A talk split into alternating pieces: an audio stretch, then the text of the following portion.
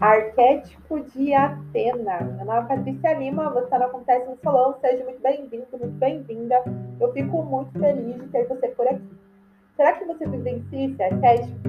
Deus Atena como um arquétipo vem aí com as frequências da guerra e sabedoria. E há quem diga que não é muito legal vencer esse arquétipo, hein? Eu tenho as minhas dúvidas de, de prima aqui, de pronto. Atena é uma das minhas preferidas. Vamos saber? A deusa Atena nasceu aí da cabeça do seu pai, Zeus, no Monte Olimpo. Como que foi? Zeus, apaixonado ali pela Oceania de Metis, é, escreve-se Metis, não identifico a pronúncia correta, mas enfim. E, e acaba né, que um sábio conselho regente da sabedoria e da prudência. Ela era uma das principais ali das Inclusive foi aí a primeira esposa de Zeus. O oráculo orienta Zeus que seus descendentes, seus é, descendentes vindo da deusa, seriam mais fortes que o próprio pai, que o destruiriam. Amedrontado com a profecia, Zeus, que havia se unido à deusa, a engole, tentando escapar ali daquele destino que foi profetizado. Né? Então, a, a, o mito conta que ele transformou Métis, se não me engano, numa num mosquito ou numa mosca, em algo bem pequenininho e engoliu ela. Inconsciente da gestação de Mendes, que ela já estava grávida, o senhor do, grávida, né? O senhor do Olimpo passou a sofrer fortes dores de cabeça, pedindo ajuda de Hefesto, deus ferreiro. Este abriu-lhe a, a, cabeça, né, a machadadas, gerando a poderosa deusa Atena, que nasceu realmente pronta para a guerra, com a espada e o escudo nas mãos. Então a deusa Atena ela nasceu pronta para a guerra da cabeça do próprio Zeus. Ela vem a ser conhecida aí como a filha do pai, né? A filha do Deus vivo, a filha do pai. A falta de honra à nossa origem barra muitas oportunidades na vida. Nesse caso, observar o lado materno com honra vai abrir portas que até então estavam fechadas. Inclusive tem um livro aí que diz, né, que o sucesso tem a cara da mãe. Então, muitas das vezes, é, essa falta de honra que a nossa geração acabou absorvendo, do, é, a honra aos pais, né, acaba, de certa forma, prejudicando a nossa vida financeira, a nossa vida sentimental e tudo mais. E o arquétipo de Atena nos traz essa visão, e conforme você vai se envolvendo com esse arquétipo, você vai sendo chamado a observar isso, chegando até a gerar uma grande irritação porque você se depara com muita semelhança. E essa semelhança te irrita, porque de repente a vida que os seus pais estão vivendo não é a vida que você quer viver. Mas se você não tiver um sentimento de honra para o que os seus pais, a sua mãe, aqui no caso de Atena, veio fazendo, né?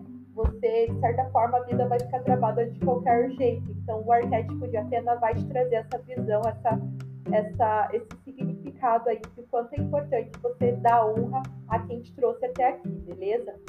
Símbolos da deusa Atena: coruja, livro, águia, o ramo da oliveira, né? A sabedoria e a estratégia é uma das características principais da deusa Atena, inclusive o seu símbolo mais usado é a coruja, que também representa aí a sabedoria. Você pode colocar imagens de corujas na tela do celular ou na tela do seu note, né? Toda vez que você olhar para, para essas corujas de uma forma é, inconsciente, o teu subconsciente vai absorver e desenvolver neurotransmissores de sabedoria, a fórmula mágica aí do nosso interior, acredite. Realmente são botãozinhos e você vai começar a produzir essa dopamina que você precisa para estar tá acessando aí mais informações, mais vontade de estudar, mais vontade de crescer e desenvolver. Lembre-se que o universo odeia preguiça, né? Ele odeia preguiça. Então é uma coisa que não combina com o progresso é a preguiça. E o arquétipo de Atena, ela traz aí esse significado para nossa vida, fazendo com que a gente vá em busca dessa sabedoria.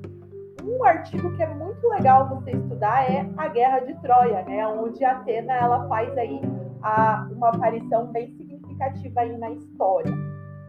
A deusa Atena valoriza o pensamento ali bem racional e pelo domínio da vontade do intelecto sobre o instinto que ela conquista as suas vitórias. Então é uma guerra sem sangue, ok? Diferente da guerra do deus Ares, que a gente vai estar conversando mais para frente.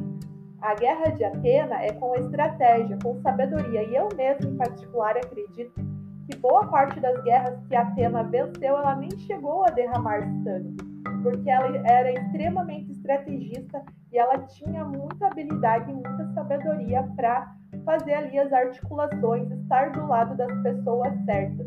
Ela escolhia a dedo quem estava ao seu lado e do lado de quem ela iria estar. Conhecida aí por suas estratégias e praticidade, as profissões que se é, que se conectam aí com o arquétipo da deusa Atena, vem aí nas arenas comerciais, os comerciantes, arenas acadêmicas, doutores, mestres, sábios, da mata científica, engenheiros, cientistas, tecnologia, na área militar, políticas públicas, é, áreas realmente de destaque. Mulheres mais frágeis e que precisam de um impulso para mudar a rota com segurança podem encontrar no arquétipo da deusa Atena os neurotransmissores para corrigir isso.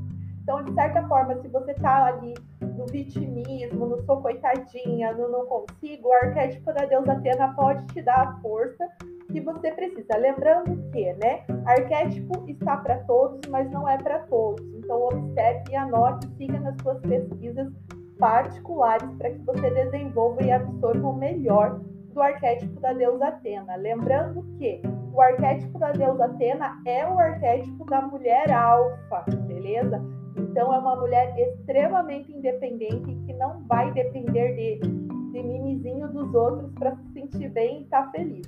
Beleza? Então fica a dica aí do arquétipo da deusa Atena para você que está no lado muito emocional da vida, para que você cresça e você prospere identificando que você precisa desse arquétipo, lá no blog vai ter um artigo recheado de conteúdo sobre o arquétipo da deusa Atena, inclusive as referências da onde eu tenho ido buscar esse conhecimento, beleza? É muito legal você seguir a linha de raciocínio e ir na fonte certa, porque também tem muita fantasia aí em cima dos estudos dos arquétipos. Arquétipos são energias vivas, reais, estão numa dimensão muito acima da gente. Então, a partir do momento que eu decido estudar esse poder, é legal você ir na fonte, é legal você ir em pessoas sérias que têm um trabalho sério em cima desse assunto para você não acabar se machucando porque o tombo é certo, valeu? É isso aí, muito obrigada por ter chegado até aqui. A gente se fala no próximo podcast. Tchau, tchau.